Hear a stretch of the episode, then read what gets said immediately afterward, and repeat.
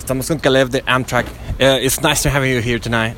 Oh, it's a beautiful night. I'm, I'm really excited to be here. How was the DJ set night? Oh, it was great. It's really hot.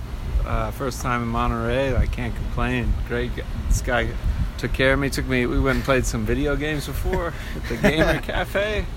Oh yeah, we did. We did big things. Big things. You know, the first uh, remix I heard from you, it was from The Best, Without Warning. You, do you remember that remix?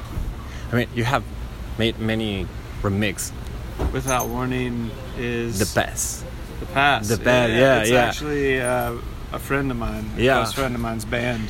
It back was home. it was like the first remix I heard from you, and, and, and I was like, oh, who, who who the fuck is Amtrak? You know, it's because you, you create like an atmosphere on the music electronic house, like those day of creations.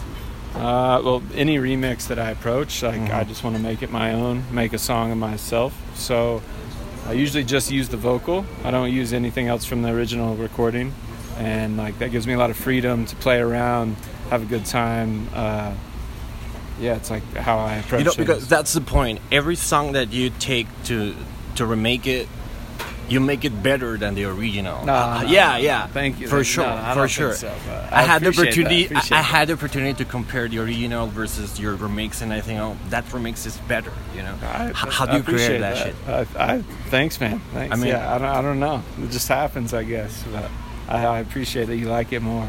and what about openers is your level uh, what other bands are sing by that level Uh, my friend Durante uh, is a really close friend of mine. He's pumping out a lot of stuff. My friend Rick Trainer, and then my side project Luces, which is uh, plastic plates, is the other half of that. Felix.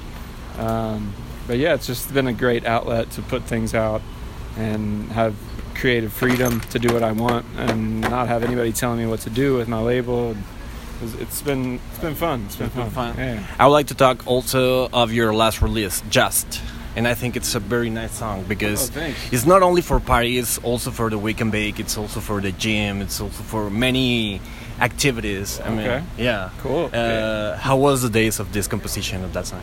Um, it's similar to my album because my album comes out next year, so I'm singing on all of those records. Not all of them, but I have a lot of features I'm singing as well. But it's similar to like the direction I want to go in, more out of the club and more into like actual records that like my parents could listen to, and like that's Yeah. kind of what Opener's whole vibe is. So. And what about Never Lost? What, ab- wh- what can you say about this track?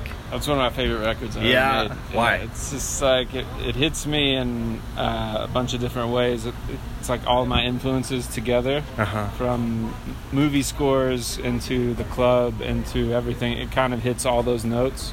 So that's a special record to me. Like I really. There is another Russian band named Pompeia. Yeah. And, and you made a, a, a remix, uh, it's Pasadena. Yeah, yeah. Yeah, how it's been working with Russian people. uh, it's, it's all over the internet, so like I don't actually meet them. But Okay, okay, it's, okay. it's beautiful stems, beautiful record. It was nice to work on that. I was like very fortunate to work on one of their records, and I was excited for them to reach out to me to want me to pro- produce a remix for them. So Okay, that's and do you know some Mexican bands?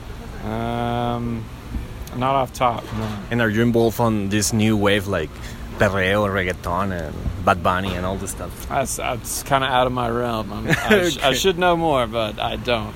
Okay. Unfortunately, unfortunately. Yeah. Well, it was nice to having you here tonight. oh yeah, thanks for having me. Yeah, man, Thank you. Good times. Thank you. Yeah, no worries, no worries.